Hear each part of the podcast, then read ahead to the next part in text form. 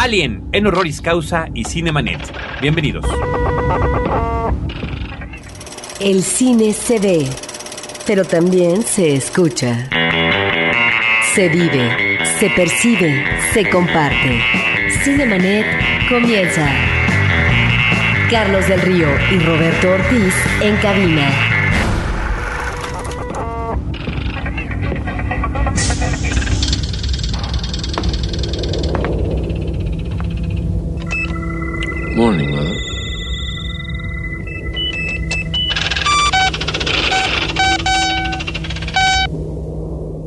www.frecuenciacero.com.mx es nuestro portal principal y estos son los programas que en esta ocasión se están uniendo, Horroris Causa y Cinemanet. Yo soy Carlos del Río y saludo a los conductores de Horroris Causa. Muchas gracias, Carlos. Está con nosotros aquí mi colega Roberto Coria, Mucho gusto, querido doctor Camarillo. mi colega Pablo Guisa, Muy buenas a todos.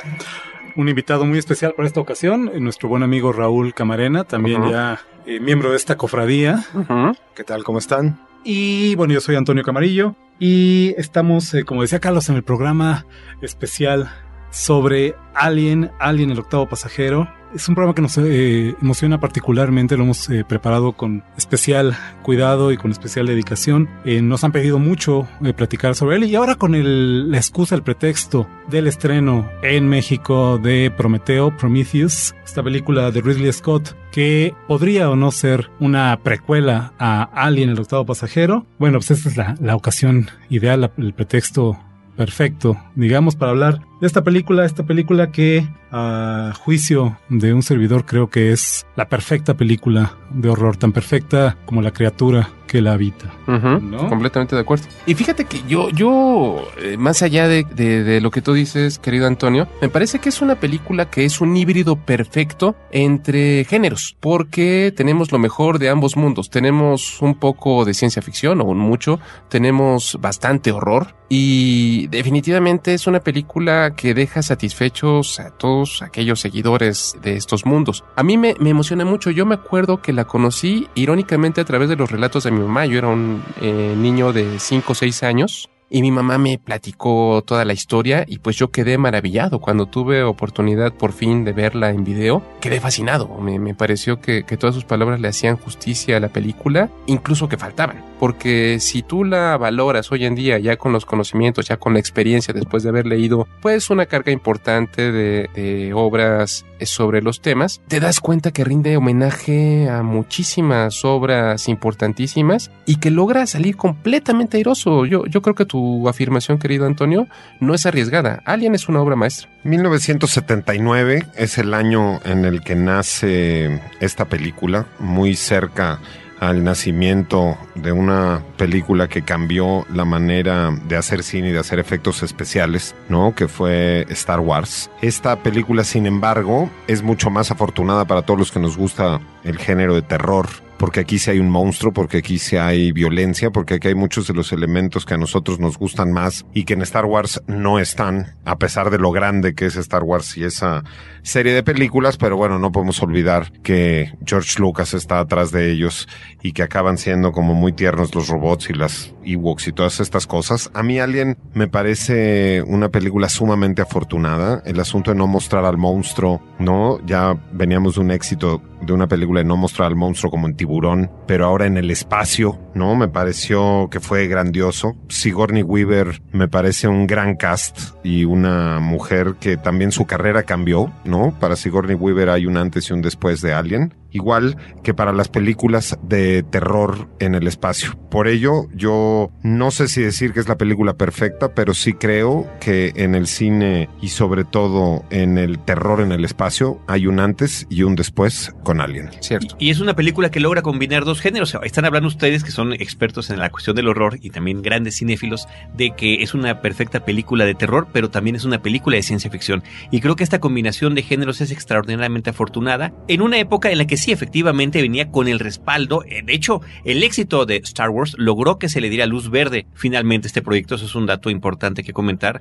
Pero el asunto de tener una criatura, un monstruo en una nave espacial, pues era como de película serie B. Sí, Y a claro. final de cuentas, las riendas que tomó sobre el asunto Ridley Scott de la película, ya vamos a platicar de la evolución del proyecto y demás, logró convertirlo en una película A en todo sentido, ¿no? En un estilo visual, en una selección de, de reparto, en la historia, en el detalle de la fotografía y demás. Ya hablaremos de todo eso. Lo que sí quiero comentar a nuestros queridos amigos que nos están escuchando es que estamos haciendo esta serie de podcasts que van a ser tres en torno a la saga de Alien, pensando en que ya vieron las películas. Es decir, va a haber spoilers, vamos a platicar de la trama, vamos a revelar sorpresas. Si es que no la han visto, tal vez sea momento de ponerle pausa a este podcast, ver la película y después regresar a acompañarnos, porque creo que de esa manera eh, se puede disfrutar plenamente. Ciertamente la película tiene ya muchas décadas, pero pues hay gente que no la ha visto por alguna razón. Claro. Sí, yo no dudo, yo no dudo que el estreno de Prometeo cree una nueva generación de fans de la, de la serie, de la saga de Alien y de su criatura titular, del, del famoso xenomorfo, ¿no, Raúl?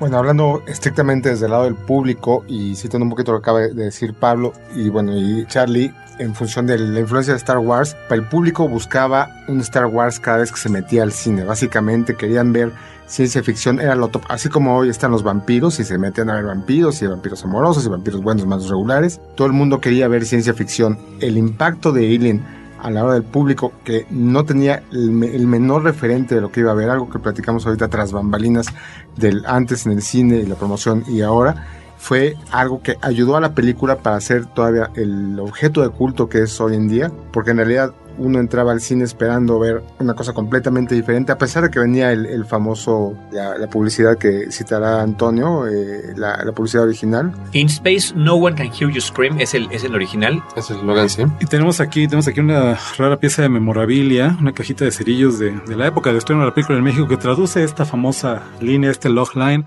como Alien en el espacio, nadie lo oye gritar. Fíjate, yo me acuerdo, yo me acuerdo, pero a lo mejor yo lo tergiversé a lo largo de las décadas, porque ya son muchos años, que era en el espacio nadie escuchará tu grito. yo Pero bueno. recuerdo igual. O sea, tu inconsciente corrige. Me corrige y magnifica porque no es lo mismo oír que escuchar, ¿no? Sí. Y no son gritos, sino grito, en fin. Y bueno, finalmente Alien, lo que, como vamos a ver en el desarrollo, comienza de entrada con un, dice el propio Dan O'Bannon, una, no me copié una película, copié varias películas, tomé elementos de varias películas para construir esta. Y el último pitch, que fue- conforme se fue integrando gente, para que vean del origen hasta el final, el último pitching de la película hacia los estudios, era estos eh, Texas Chainsaw Massacre en el espacio. Entonces, eso, eso... O tiburón en el espacio también, si Jaws in Space la vendían, ¿no? que, que para que vean el nivel de lo que estaban esperando y obviamente el público, el público era el que menos esperaba ver algo así. Sí, yo creo que, Antonio, guíanos porque tú traes como más clara la estructura de cómo va este programa, sobre todo ahorita que somos más en la mesa, pero ya mencionó eh, Raúl a Dan O'Bannon, y bueno, ¿quién es Dan O'Bannon? M- Más allá de, de lo que dices de, de Antonio, más allá de, de tener una estructura muy clara, debo de decirlo, los libros, los juguetes, la playera, Antonio Ah, Camarillo Sí. maquillaje. es un El gran maquillaje. aficionado de- del maquillaje, es un gran aficionado de esta película. Bueno, yo lo he platicado en alguna ocasión en este espacio. Yo no sé qué estaba pensando mi papá cuando me llevó a ver Alien en su estreno en 1979 a la tierna edad de seis años, tal vez siete, si se tardó un poco más en llegar aquí, ¿no? Yo no sé, yo no sé qué estaba pensando mi papá. Yo, yo no sé cómo el- el- la persona del cine se lo permitió también, ¿no? Pero bueno, mencionaban ustedes a, a Dan O'Bannon. En efecto, la génesis de Alien, digamos la concepción, por usar un término particularmente apropiado en este caso, es particularmente compleja, complicada, yo diría muy similar al, al- al ciclo vital del propio este alienígena de la película, ¿no? En efecto, en efecto, yo creo que el mayor crédito le corresponde a Dan O'Bannon. Dan O'Bannon, este cineasta y director que murió, de hecho, hace tres años. Sí, hace poco. Tres años. Sí, en, en- en 2009, en diciembre de 2009 me parece. Dan O'Bannon, si ustedes eh, lo ven en los, en los detrás de cámaras y demás, este tipo intenso, es muy curioso la manera en que, en que él fue empujando el proyecto y muy interesante la manera en que logró que no lo se, se de él en el mismo, ¿no? Porque de alguna manera, eh, ustedes saben cómo funciona Hollywood, ¿no? Eh, guionistas entran, guionistas salen, entran directores, salen directores, es muy difícil mantener una guía y mantener un control sobre un proyecto. Eh, Dan O'Bannon consiguió de alguna manera tener eh, un control a lo largo del proyecto. La idea original, esta idea, este guion que originalmente se llamó Star Beast, ¿no? La bestia estelar. Era una idea de él inspirada, inspirada de hecho en una multitud de cosas, como decía Raúl, ¿no? Desde eh, cualquier cantidad de películas de la ciencia ficción clásica, ¿no? Se menciona mucho este título, It, The Terror from Beyond Space. Es una película, si ustedes la ven, pues sí, podemos decir que es exactamente bit por bit la historia de Allen, es la historia de esta nave espacial que llega a Marte como misión de rescate. ¿Por qué? Porque hay una nave abandonada, eh, porque eh, hay sobrevivientes de esa misión tripulada a Marte. Llega la nave de rescate, encuentran un solo, un único sobreviviente, eh, los demás están muertos. Ellos de hecho piensan que ese sobreviviente mató a sus compañeros para quedarse con sus raciones y sobrevivir el mayor tiempo posible en la superficie del planeta. Se lo llevan a la Tierra de regreso para juzgarlo en principio y no hacen caso de esta historia que él cuenta de que un ser monstruoso, un alienígena, se subió a su nave y fue, y fue el que diezmó a la tripulación. Evidentemente, estando ya de camino a la Tierra, este ser que la escena está muy bien puesta y alguien deja la puerta abierta y dice, oye, ¿quién dejó abierta esa puerta? Ay, fui yo, perdón, ¿no? Y la cierran, literalmente. El ser, el, el, el, alienígena, que no tiene nada que ver evidentemente con el de Alien, que es un tipo en un disfraz como peludo, ¿no? Como solían ser los monstruos de, de la época, es una película de 1958, empieza a matar uno a uno a los miembros de la tripulación, se dan cuenta que se está moviendo por los ductos de ventilación de aire de la nave, intentan atraparlo ahí con un lanzallamas, no lo consiguen y finalmente, después de haber matado a todo el mundo, eh, descubren que deciden que la única manera de deshacerse de él es abriendo la escotilla de la nave, no para que los pulse, pero sí para quitarle el oxígeno y que el ser muera asfixiado, ¿no? Uh -huh. Pero esa es It from the Space, evidentemente pues es prácticamente la misma historia. Y sin uh -huh. embargo, The Thing from Another World, la, la, cosa del otro mundo, Forbidden Planet, ¿no? Historias de la ciencia ficción. Eh, hay un cuento en particular de, de Van Vogt que se llama El viaje del Beagle espacial, uh -huh. que es eh, la historia de esta misión que también encuentra una nave, este, una alienígena abandonada, este, en un planeta extraño, etcétera. Y evidentemente Star Wars lo decía Raúl, 2001 dice el espacio también. Sí, Todas claro. estas influencias, además de la obra de, de Lovecraft, además de le, esta historia de los gremlins en la Segunda eh, Guerra Mundial, eso es lo que informa de alguna manera la concepción de la idea original de Obama. Muy puntual. Porque, digo, no debemos de olvidar también la formación que tiene Dan O'Bannon, ¿no? Dan O'Bannon también se dedicaba a hacer efectos especiales. Uh -huh. Por eso es que también él se aventó, ¿no? Y quería hacer esta película, ¿no? A Dan O'Bannon le debemos, no solo a Alien, le debemos también que los zombies coman cerebros. Uh -huh. En 1980 The Return of the Living Dead es una película de Dan O'Bannon y Dan O'Bannon fue el que decidió que comieran cerebros los zombies, cosa que hoy en día es lo más común y todo el mundo ubica a los zombies como cerebros. Es también una herencia de Dan O'Bannon y como decías, parte de la inspiración, y este es un dato que poca gente seguro sabe de la película de Alien, son los gremlins, una historia de los gremlins que atacaban un barco de la Segunda Guerra Mundial, ese barco se convirtió en la nave y esos gremlins se convirtieron en el alien, pero esto quiere decir que los gremlins, esos bichos que se reproducen con el agua son los tatarabuelos de Alien. Muy bien, parentesco. Y además otra cosa, que el, el hecho de que esté sucediendo las, la situación en un lugar cerrado, en este caso una nave espacial, pero bueno, es el equivalente a la famosa casa embrujada, uh -huh. donde los personajes pueden ir desapareciendo uno a uno, o también como sucedía con algunas novelas de misterio, ¿no? Podríamos citar tan solo a Agatha Christie para mencionar cómo en, en ciertas historias, bueno, los personajes principales iban desapareciendo y casi siempre el mayordomo se sospechaba del mayordomo. Fíjate que tienes razón en eso, Carlos, porque yo desde que vi a Por primera vez, dije, es que el Nostromo es un castillo gótico. O sea, remite a las mejores novelas de Anne Radcliffe, de Charles Maturin, de, de todos los pioneros de ese tipo de relato, muy eh, cimentado en Inglaterra, pero básicamente que trataban del miedo ante la irrupción de lo extraño, proveniente de otro, de otro lugar. Ahora, en, eh, en efecto, Obano no es el único responsable de la concepción de la criatura. Él, como mencionaba Pablo hace un momento, había trabajado con John Carpenter en la primera película de John Carpenter, que es una comedia, uh -huh. de hecho, de ciencia ficción espacial. A él le había frustrado un poco la manera en que estas ideas propias de la ciencia ficción y del horror se habían trivializado en esta película. Y es entonces que decide hacer la misma película, pero en clave de horror. A esa idea primigenia, esa idea eh, primera se suma la aportación de Ron Shosett, de Ronald Shosett, un amigo de, de O'Bannon, conocido eh, de la escuela de cine, que estaba trabajando a la sazón en una primera adaptación de Total Recall, El Vengador del Futuro, como la conocemos aquí en México. Quería que O'Bannon le echara la mano, discuten en un momento dado sobre eh, si no sería preferible echar a andar otro proyecto y como Shosett sabía de este proyecto de los Gremlins eh, que tenía eh, O'Bannon, de ahí surge la idea de aterrizarlo como, como Alien. Esta idea posteriormente es eh, cuando finalmente logran vender la, el guion, eh, los productores, los que sean los productores de la película, David Giller y Walter Hill, también meten su mano. Tiempo, nada más quisiera hacer una pausa porque una de las aportaciones importantísimas del guion y que ayudó a vender la película era la famosa escena donde la criatura alienígena explota del pecho de uno de los integrantes de la nave. Que ¿no? es una idea, que esa fue la aportación de Ron, de Ron Shosett, ¿no? El chest burster, este. Que es como se le conoce, ¿no? El bicho que sale Ujú. en la famosa escena del alumbramiento del pecho de Kane, de John Hurt, en la película. Esta fue una aportación de Ron ¿no? Como el robot, el androide, el sintético, la, la persona artificial, perdón.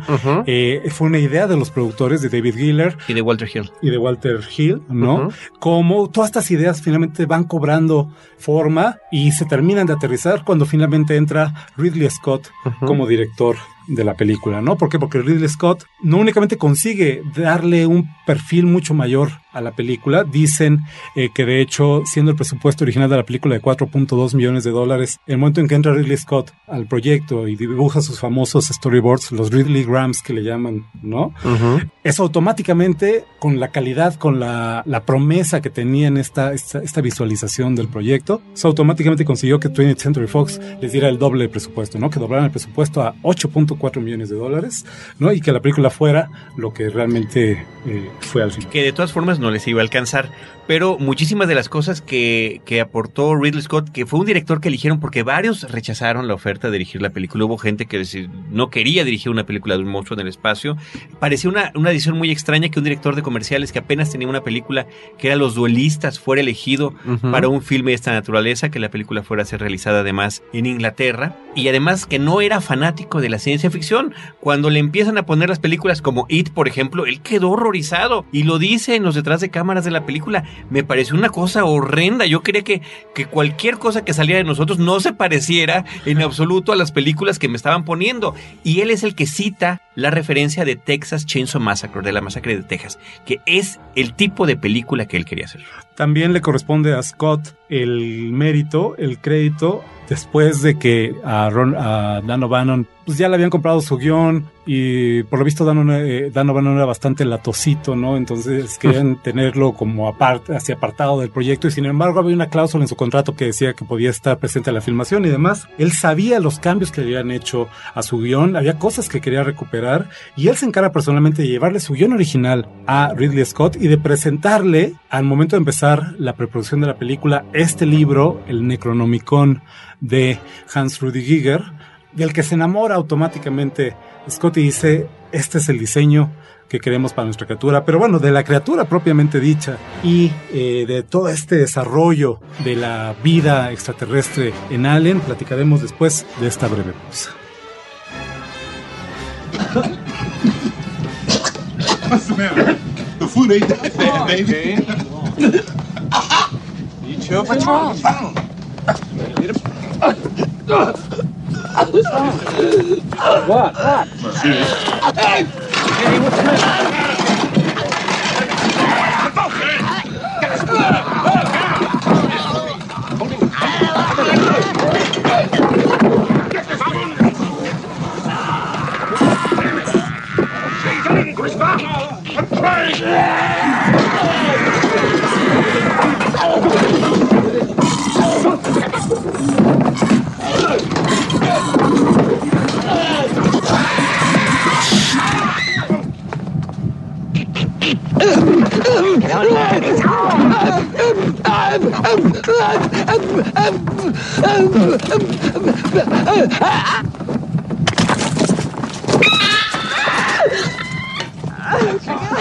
Oh, God! No, no. Don't touch it. Don't touch it.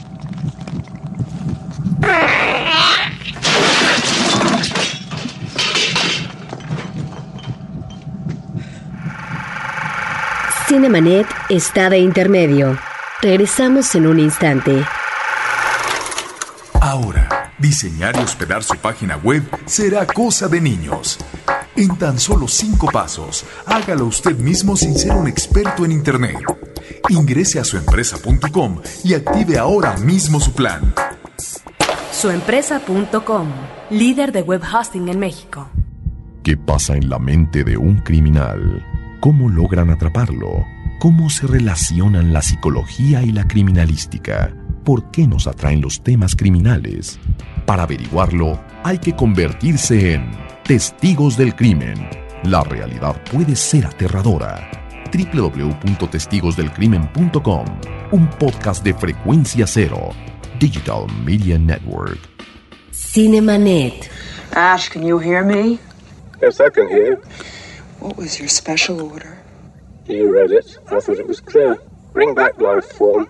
Priority one. All other priorities rescinded. In a damn company. What about our lives, you son of a bitch? I repeat, all other priorities are rescinded. How do we kill it, Ash?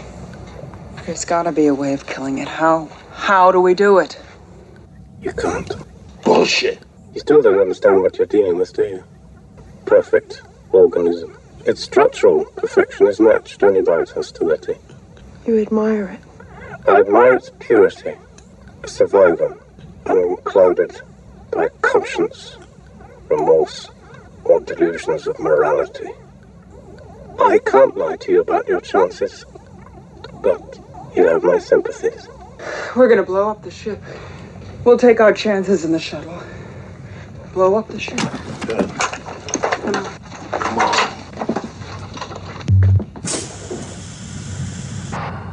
Continuamos en Horroris Causa y Cinemanet. Acabamos de escuchar también uno de los parlamentos importantes de la película de Alien de Ridley Scott a el personaje de Ian Holm entrevist- eh, interpretando a Ash, la, inter- la- el personaje artificial de la, La persona película. artificial. La persona artificial. Persona y personaje artificial. Sí, Ajá. claro.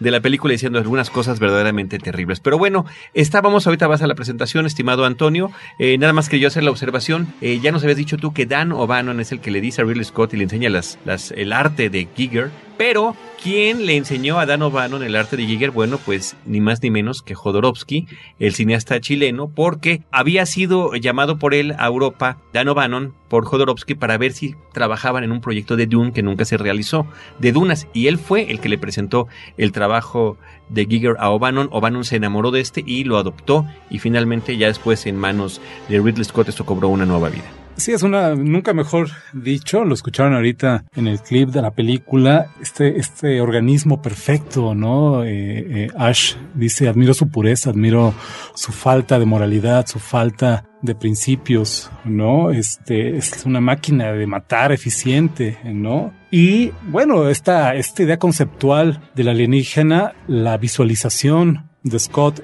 el haber utilizado el material de Hans Rudy Giger, bueno, es lo que termina de redondearlo como pues, uno de los personajes más conocidos, más queridos y más temidos también del horror y la ciencia ficción. Quiero aprovechar aquí para darle la bienvenida al séptimo pasajero de este programa especial. Tenemos con nosotros a Blanca López, vieja amiga. También ustedes la recordarán de algunos episodios de Horroris Causa. Y bueno, aprovechando esta oportuna aparición de Blanca, eh, Blanca, platícanos para ti esta, esta aportación de Hans Rudy Giger, el, el hecho de haber adoptado toda su imaginería, todo su mundo, esta, esta idea de la biomecánica, ¿no? ¿De qué manera, de qué manera impacta el proyecto de Alien? Gracias, Antonio. Muchas gracias, Roberto. La- Las invitaciones es un placer, siempre son un mega placer.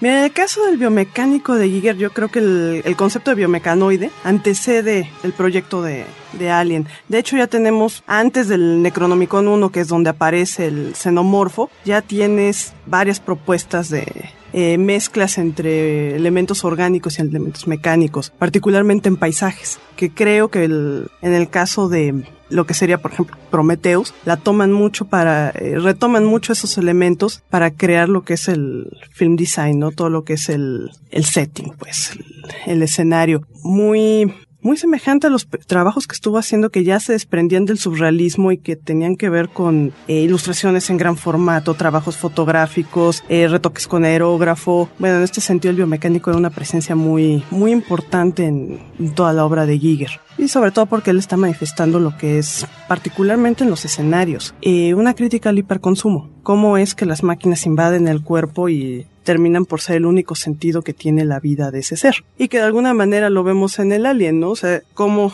te penetra se gesta dentro de ti, termina por matarte y se va reproduciendo como un virus, ¿no? De hecho, de hecho, como ya lo decía Carlos del Río hace un, un, momento, todos estos lugares comunes del cine de ciencia ficción, ¿no? Los monstruos del espacio, etcétera, eh, está muy construido, ¿no? Es, es eh, vamos, son, son los ingredientes básicos de cualquier película. Ahí está la, la combinación con, bueno, la referencia de, de It, The Terror from Beyond the Space, ¿no? Básicamente la misma idea. Lo que viene, siento yo también a cambiar en mucho esta concepción de hacer ciencia ficción y que de hecho vendría a alterar totalmente y a modificar la manera en que se concibe la ciencia ficción concibe el horror a partir de Alien, es justamente esto que menciona, creo yo, Blanca, ¿no? La idea de cómo este alienígena, este espécimen, este organismo perfecto que es el alien, no únicamente representa formalmente dentro de la narrativa al antagonista, al monstruo que hay que eliminar, no, sino es la figura de muchas cosas más es una eh, es un personaje ricamente simbólico, ¿no? cargado de significados y que en ese sentido creo que es lo que le da a la película de Alien, a la película original,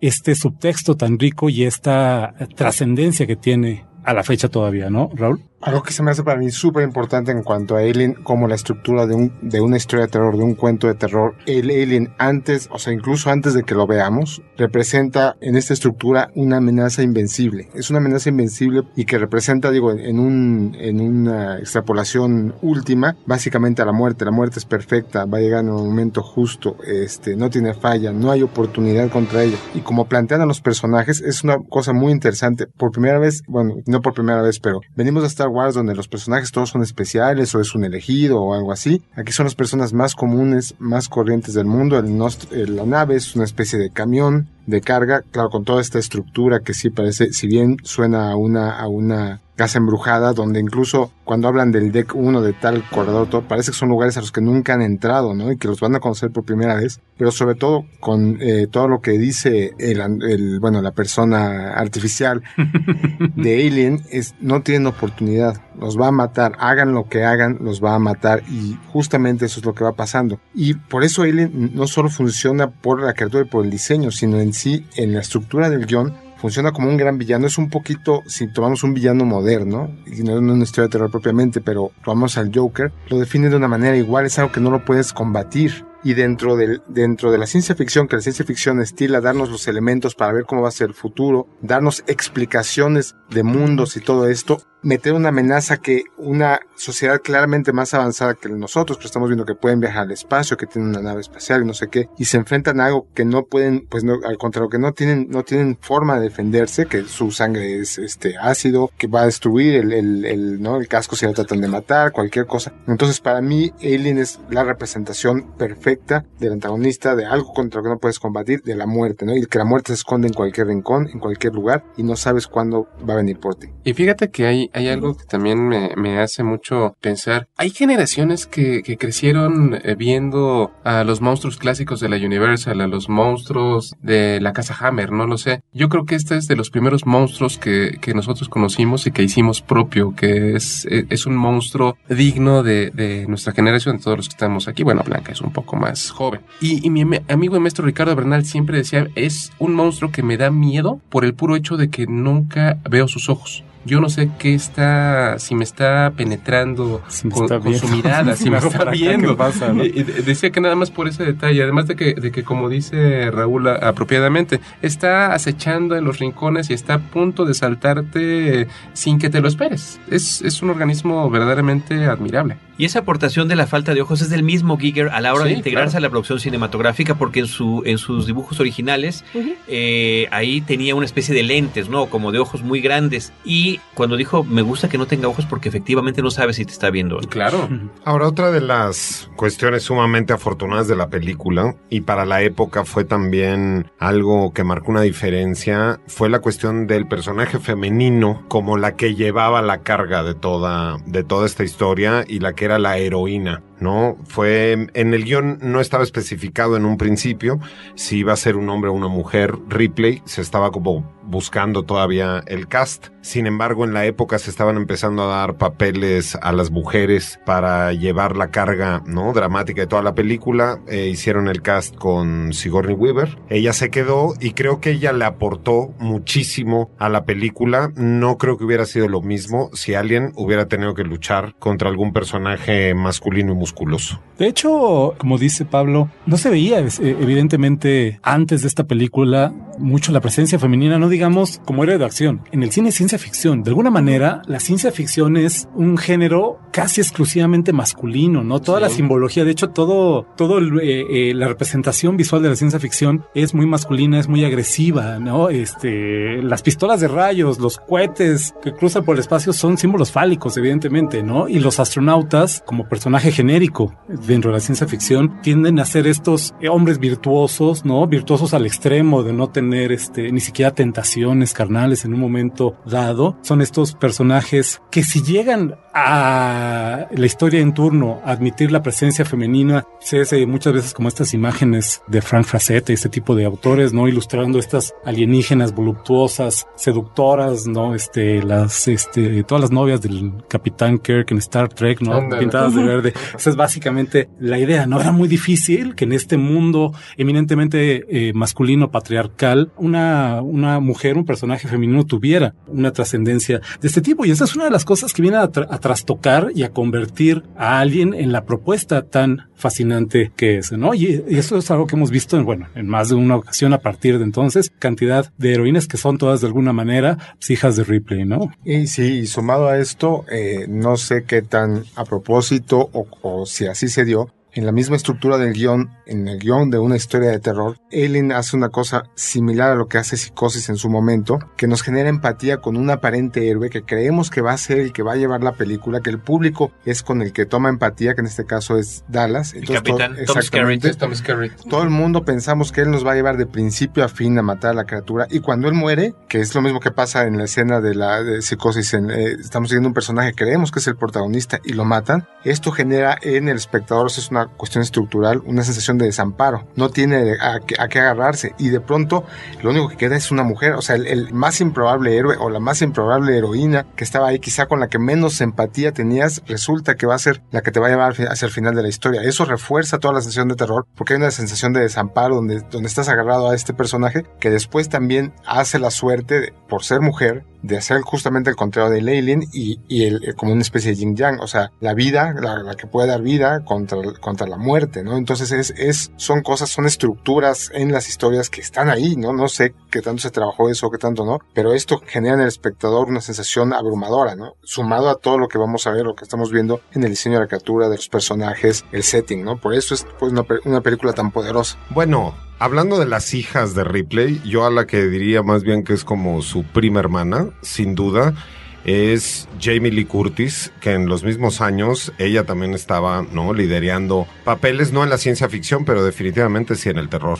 En efecto, el personaje de Lee Curtis en Halloween, la película de John Carpenter también, eh, precede por un año, de hecho es del 78 Halloween, precede por un año a Alien. Y de alguna manera, fíjate que hay, de hecho hay estudiosos que han comparado al personaje de Ellen Ripley con la clásica Final Girl del cine de, de asesinos del slasher, ¿no? Del cine de terror, ¿no? Por ejemplo, en este, sería el exacto equivalente con el personaje de Lee Curtis en Halloween, ¿no? Y esto es eh, muy curioso cómo lo incorpora también, es otra palabrita ahí particularmente útil en este contexto. Es curioso cómo lo incorpora alguien de estas, estas claves, estos códigos del, del slasher, ¿no? Donde la amenaza siempre es este ser, de nuevo ser penetrado, ¿no? Por un cuchillo, por un picayelos, por alguna cosa que va a vulnerar tu cuerpo, que va a vulnerar esta sensación de individualidad que, eh, con la que nacemos los, los seres humanos, ¿no? Al mismo tiempo, todas estas imágenes del slasher, repito, los cuchillos, las navajas de las navajas de Freddy Krueger, etcétera, son de alguna manera son de alguna manera símbolos de eh, un pasado mucho muy remoto, mucho más eh, primitivo, más animal, de la infancia del, ser humano, ¿no? Donde el principal terror, el principal riesgo que tenías en la, en en un momento dado podía ser ser perseguido por un animal, por un tigre, por un león en la sabana africana, no sé, ¿no? El hecho de ser alcanzado por la criatura, desgarrado, rasgado, este, de nuevo lo, lo, lo, interno haciéndose externo. Este temor atávico, este temor que reside en algún rincón de nuestro cerebro reptiliano, es lo que también explota el slasher por un lado y el, esta adaptación del slasher que hace Alien con su personaje titular. Pero bueno, de esto platicaremos más a fondo cuando regresemos de esta breve pausa. Dallas, hold it a minute. I mean, I, I think I got it. Yes, I've got it. Where? It's somewhere around the third junction. Okay, moving on.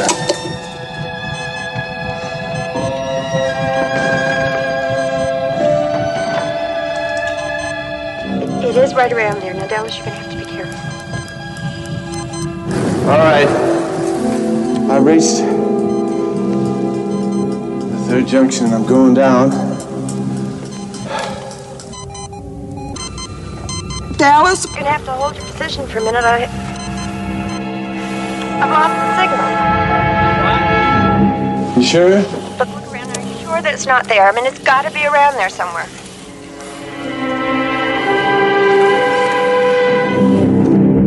Check that out, Lambert. You may be getting interference.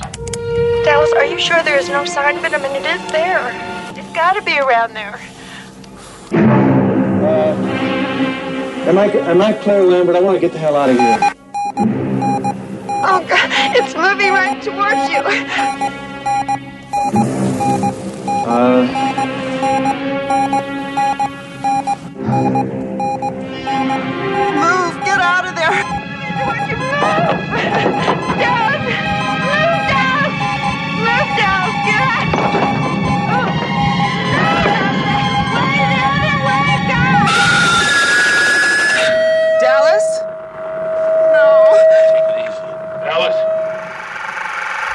Cinemanet está de intermedio.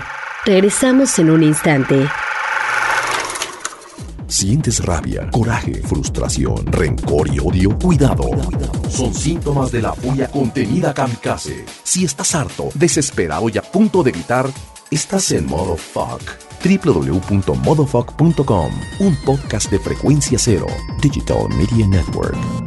Relaciones laborales, recursos humanos, consejos para el trabajo, manejo de personal, todo esto y más en Solo Personal Autorizado, una comunidad para compartir experiencias del vasto y complejo mundo laboral. www.solopersonalautorizado.mx, un podcast de frecuencia cero, Digital Media Network. Cinemanet.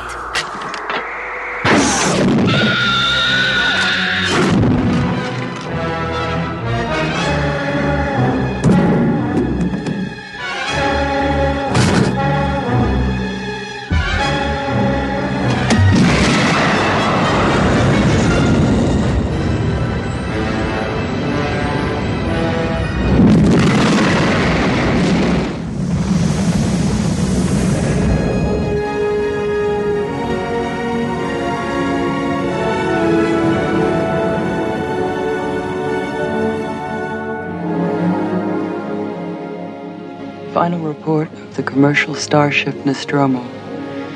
Third officer reporting. The other members of the crew Kane, Lambert, Parker, Brett, Ash, and Captain Dallas are dead. Cargo and ship destroyed. I should reach the frontier in about six weeks. With a little luck, the network will pick me up. This is Ripley, last survivor of the Nostromo, signing off.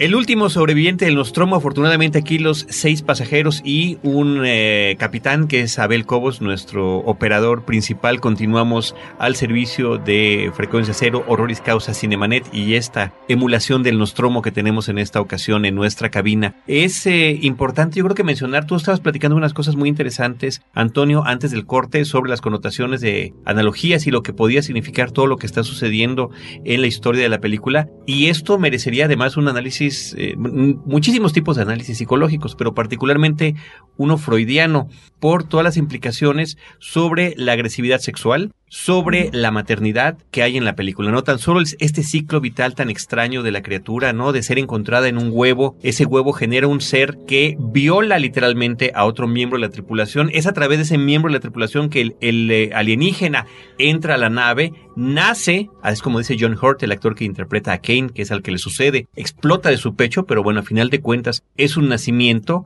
y después, bueno, va eliminando uno a uno a los miembros de la tripulación. Pero no solamente es eso, no solamente ahorita nos va a platicar más Blanca sobre este aspecto, sino que también la propia inteligencia artificial de la nave, la computadora de la nave es madre, es mother, es a la que se refieren constantemente. Entonces, y después, bueno, ya después en una de las secuelas, crece todavía más el instinto maternal del personaje de Sigourney Weaver que se llama Ripley. Creo que ese detalle es lo que la convierte en un personaje único en la ciencia ficción, porque no es la mujer como elemento erótico ni la mujer jugándose como hombre sigue siendo una mujer, por decirlo de alguna manera, femenina que además se contrapone a esta figura fálica que es casi un padre totémico que se come a los demás hijos, ¿no?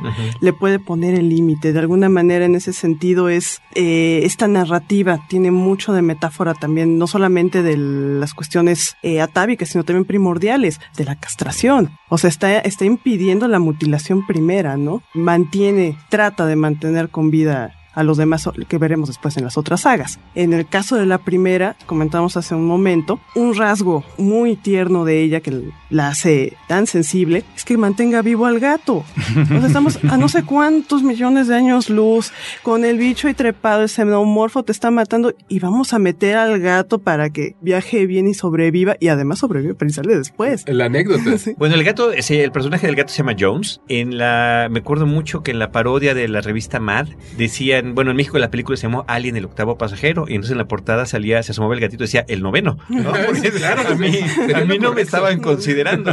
Bueno, les platicaba ahorita en el corte que en uno de los makings de la película de, de Alien, el que viene en el, en el Blu-ray, justamente uno de los productores de la película comenta una anécdota de lo que significaba el gato para muchas personas de la audiencia y que hay una sala que le tocó a él vivir donde una mujer afroamericana en el momento en el que Ripley está por levantar al gato le dice, leave the fucking cat, ¿no? Deja ese maldito gato o sea, sálvate. Y, de alguna manera tiene sentido, porque de alguna manera ella está cobrando eh, superioridad al asumirse como protectora de un ser más eh, desvalido. Eh, de alguna manera, pues le, está permitiendo recobrar una posición de seguridad. De nuevo, de nuevo son, son como lugares comunes, como señas genéricas del, cine de horror, ¿no? Muchos han criticado también esta escena final que tiene casi un desnudo gratuito de parte de Ripley, ¿no? Después de haberla visto combatir al, al extraterrestre, después de haberla visto cargando lanzallamas, etcétera. No es desnudo, perdón, perdón, perdón, no es desnudo ni es gratuito. Yo lo iba a comentar justamente. Por eso, dije, casi, por eso dije casi un desnudo gratuito. Qué bueno que lo mencionas ahorita que estaba mencionando Blanca.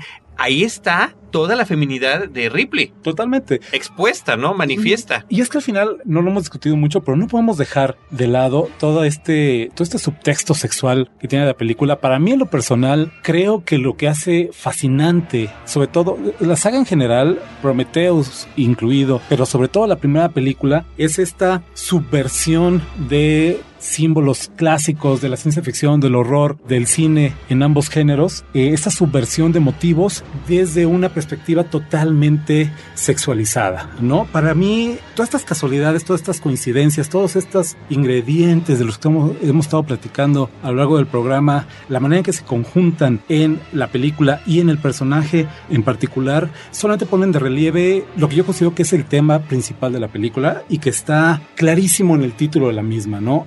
Alien, alien, esta idea, el extranjero, el extraño, el otro, que viene a, fin de cuentas a ser la figura principal del cine de horror. El cine de horror es el enfrentamiento con lo que no es humano, ¿no? Y este otro en particular, el xenomorfo de la saga de Alien, eh, viene a trastocar una serie de fronteras y creo que en eso, a eso viene también la palabra de Alien y es un, cuenta que, que eh, les había costado mucho trabajo encontrar el título de la película hasta que de pronto viendo un diálogo de la película en que alguien decía, eh, ¿cómo vas a hacer para, para sacar al alien de la nave o algo así por el estilo? ¿No? Dijo, No, "Ese que salían, que título". salían muchísimas referencias, ¿no? Sí. Tanto en los diálogos como en, en las indicaciones. Y entonces el alien hace eso, y entonces el alien hace el otro. Pues ahí está Por el título, supuesto. ¿no? ¿Qué es lo que sea, hace? Lo tenían enfrente. ¿Qué es lo que hace Alien? Viene a trastocar los géneros, ¿no? De pronto, como decíamos, la mujer es la que se comporta masculinamente, es la que viene a salvar el día, es la que utiliza las armas, es la que salva la situación. Y el hombre, Kane, es el que da a luz, ¿no? Hay una inversión ahí de los roles tradicionales de hombres y mujeres. Que además la madre buena, en este caso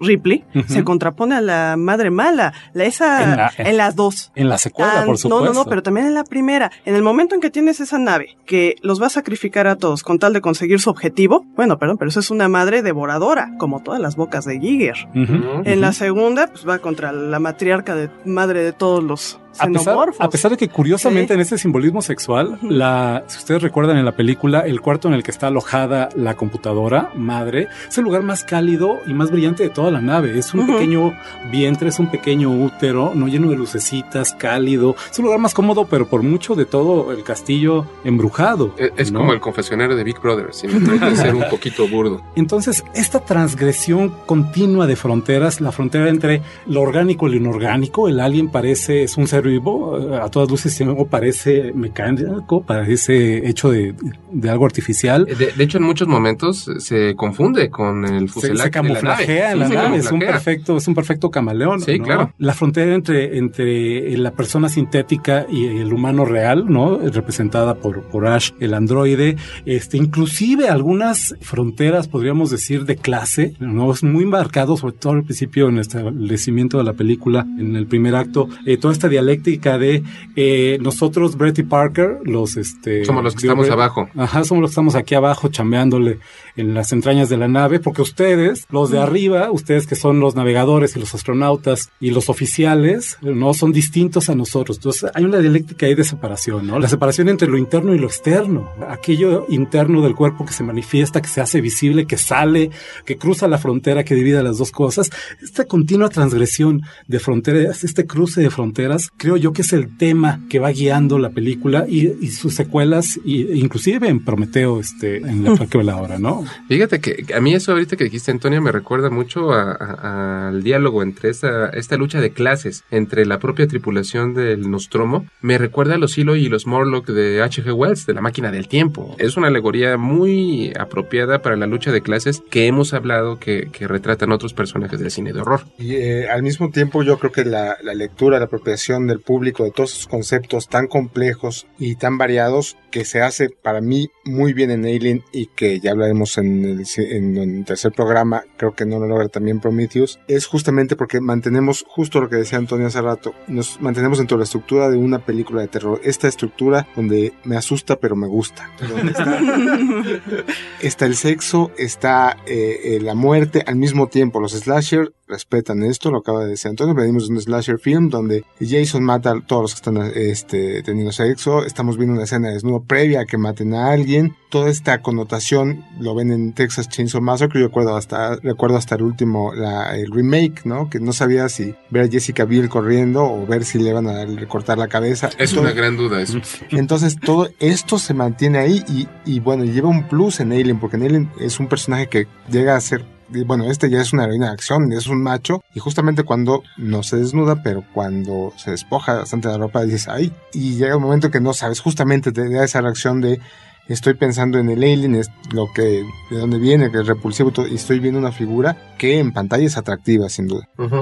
Bueno, la sexualidad está presente absoluta en toda la película, inclusive entre la similitud de un espermatozoide con los aliens estos con su cola que se mueve y que corre por todos lados y se andan metiendo en el hueco que ven. Pero entre todas estas interpretaciones y capas y subcapas que evidentemente son posteriores a la película, que no necesariamente... Son ajenas a la película. ¿no? Que no necesariamente el director y todos ellos las tenían presentes cuando lo hicieron. Sí, claro. A mí la que me queda este, más clara es que quizá el alien era el ser humano, porque era el que estaba en el lugar menos adecuado para él, eh, menos preparado para la ocasión, el que necesitaba oxígeno, el que necesitaba no sé qué. En cambio, el otro alien, ya lo han dicho, hasta se mimatizaba con la nave, con el planeta, podía vivir sin ningún problema. Entonces, mi lectura final sería que el alien éramos nosotros. Sí, fíjate que sí. Y esa lectura, además, fíjate que te conecta una vez más con Jamie Lee Curtis, porque tuvo una película muy poco afortunada que se llamó Virus. Virus. Increíble. En la que el virus era el ser humano, justamente Sí, era lo que decía la inteligencia extraterrestre que venía a tratar de, de eliminar a la raza humana, ¿no? El virus son ustedes. Definitivamente. Pero, pero es una lectura interesante. Ahora, falta que platiquemos del reparto. Ahorita va, va a platicar Por Roberto supuesto. Coria de ese aspecto que es importantísimo. Hay una multitud de factores que se conjuntaron para que esta película fuera verdaderamente eh, el fenómeno que resultó ser. Algunos parece que son casuales, ¿no? Tantas manos que pasaron por allí, tantos aspectos que fueron dándose poco a poco, el cambiar el personaje, el sexo del personaje principal, el que poder conseguir a Giger para, el- para crear a la criatura al planeta, a su contexto, pero además tener otro equipo de diseño de producción para que hiciera las naves, los interiores, la utilización de este, este concepto que también se retoma en Blade Runner, de recoger cosas que ya no servían y reutilizarlas, un retrofuturismo, ¿no? Donde las cosas parece que verdaderamente son funcionales y uno no se imagina esas pantallas tan, tan de poca definición en una nave del futuro, pero que finalmente si estás reciclando tecnología, de alguna forma tendría sentido. Creo que, o la misma fotografía y obsesión de Ridley Scott por estar, él estaba a cargo de la cámara principal. El director de fotografía era la cámara secundaria, lo dicen también ahí en el making. Había también una segunda unidad trabajando en los efectos especiales en esta nave, en el Nostromo eh, formidable y la refinería que viene arrastrando en el concepto además de traileros en el espacio. No son astronautas, no son investigadores, no son diplomáticos, no, son, Son los que manejan la nave. Sí, O claro. sea, sí, y por eso también la cuestión de los, los diseños del vestuario y demás. eh, Todo el trabajo de Ron Koff, de Chris Foss, Claro. de Moebius, ¿no? Claro. que también eh, aportan. está en la película. Eh, son cosas que repercuten en el filme. Decía yo de la segunda unidad que estaba trabajando las miniaturas y demás, pues acabó la principal fotografía. eh, Ridley Scott fue, desechó todo lo que habían hecho, llegó a romper algunos de los modelos, a cambiar, a repintar y demás, y él mismo filmó, como después lo hizo en Blade Runner, todas las escenas de miniaturas y de efectos especiales. A ese grado llegaba su obsesión, la cantidad de humo que metía en las escenas, las anécdotas de la que casi se asfixian los actores con esos trajes de astronauta tan pesados que no tenían ventilación, el hacer unos sets formidables en los estudios de Inglaterra, donde de todas formas le parecía que no eran suficientemente grandes y en una eh, decisión que hoy, bueno, se resuelve con cualquier computadora, optó por crear unos trajes miniaturizados, utilizar a sus dos hijos y al hijo del director de fotografía para que en una escena caminaran acercándose a la nave y que todavía esta se viera Mucho más, más grande, magnificente. mucho más grande, sí. Creo que hay, y, y bueno, que era un tirano en el set, que estaba peleándose además con los, con los directivos de, la, de, de Fox, Fox. que ya se habían pasado el presupuesto, que por qué seguían filmando, que por qué no habían terminado y demás, o lo que decían los propios actores. Los actores estuvieron poco contentos toda la película porque los hacían esperar horas y a veces días sin que se filmara la escena porque las cosas no estaban listas y cuando querían discutir con Ridley alguna cosa de su participación, de su personaje, él los alejaba y después Ripley se, se, se justifica en estos documentales donde dice, ¿por qué iba yo a hablar con ellos? Se trataba de una serie de personas que están en un ambiente extraño, ajeno y sin ayuda. Yo quería que sintieran y vivieran ese mismo, Ese mismo esa misma experiencia. sentimiento. No, fíjate, tienes razón. Yo creo que la vemos a la distancia y podremos decir que es una película que tuvo un alumbramiento muy doloroso, un trabajo de parto de muchísimos días, pero valió la pena al final. El bebito que, que salió fue un bebito muy eh, horrorosamente bonito. Pero bueno, lo que decíamos hace rato, hemos hablado de algunos de los protagonistas, de, de- de los pasajeros de la nave Nostromo. Yo creo que eso es uno de los principales aciertos de la película, amigos. Tiene un reparto completamente redondo. Ningún actor está fuera de lugar. Todos encajan perfectamente en la historia. Tenemos eh, a la vista, por delante de todos, a Ripley, que es Sigourney Weaver. Tenemos al Capitán Dallas, que ya me dijiste, eh, creo Carlos Storm Scary. A Ash, antes de que fuera Bilbo. eh, eh, Ian Holm. eh, Lambert, que que fue Verónica Cartwright, Kane, que fue John Hurt, eh, Ollivander de la saga de Harry Potter, Brett, que era Harry Dean Stanton, que era uno de los aspectos interesantes de Los Vengadores, por ejemplo, ¿no? Harry Dean Stanton preguntándole como, como guardia, bueno, el actor preguntándole a Hulk, ¿es usted un extraterrestre? Eh, fue, fue un detalle muy, muy simpático. Y, y a Jafet Koto como Parker, un elenco irreprochable. Creo, creo que la saga consistentemente ha logrado traer talento extraordinario empezando por los directores, Scott en la primera película, James Cameron, David Fincher, eh, Jean-Pierre Junet en las eh, otras tres partes. Ripley únicamente era, apenas el inicio de su carrera sin embargo de, de Sigourney Weaver y sin embargo el futuro le deparaba, le deparaba una carrera por demás eh, eh, exitosa, ¿no? Totalmente. Creo que en general esta herencia de, de la película, una herencia muy, muy traicionada de pronto por las primeras películas que trataron de explotar un poco el éxito de Alien. Tenemos aquí títulos como Galaxy of Terror de 1981 y Forbidden World del 82, dos películas de Roger Corman, por ejemplo, de tres pesos que se fusilaban descaradamente.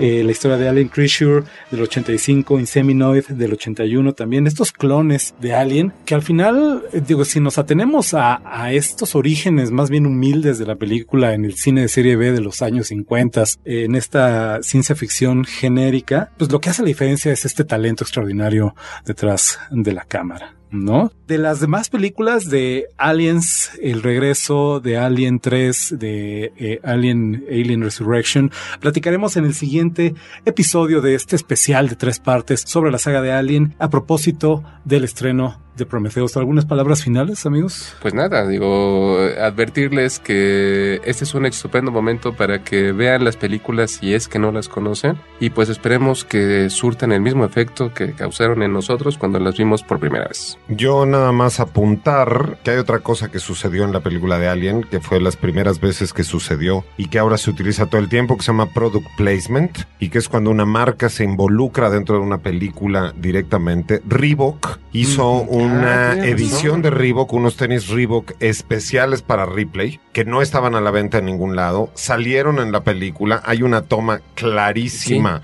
Sí, donde razón. se ven los Reebok en, a todo lo grande de la pantalla y después de la película se vendió el modelo que el día de hoy, si alguien por ahí lo tiene en su closet, le digo que cuesta varios miles de dólares. Muy bien. Válgame Dios. Yo creo que los datos sobre Alien son inacabables. Yo quisiera aportar un par antes de despedirnos. La música de Jerry Goldsmith. Ah, claro, es este extraordinario compositor que también estuvo muy a descontento cuando la película se terminó porque no todas de sus orquestaciones se incluyen en la cinta. Parece que sí vienen en el, en el disco, eh, en el soundtrack, pero no aparecen todas en la película. De hecho, en algún momento se utiliza otra música de él de otra película para cierta escena. Freud, Y- por cierto. Freud, exactamente, muy, muy, este, a, Muy- a propósito, caray.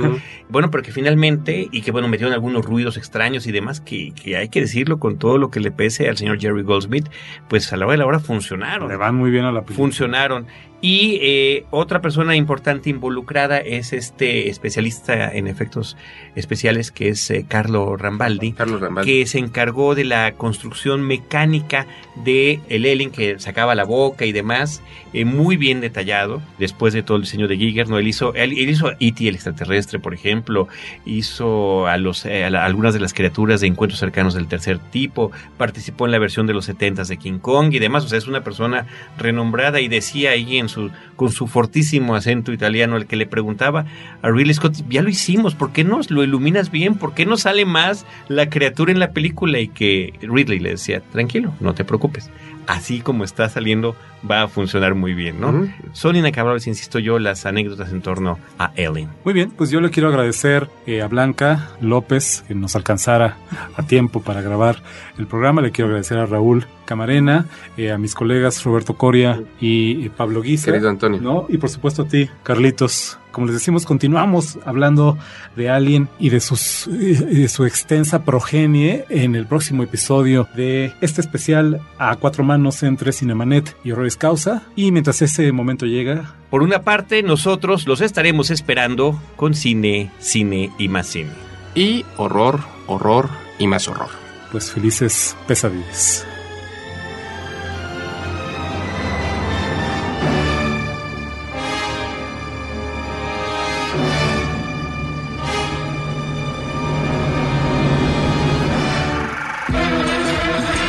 Cinemanet termina por hoy. Más cine en Cinemanet. Frecuencia Cero, Digital Media Network, www.frecuenciacero.com.mx, pioneros del podcast en México.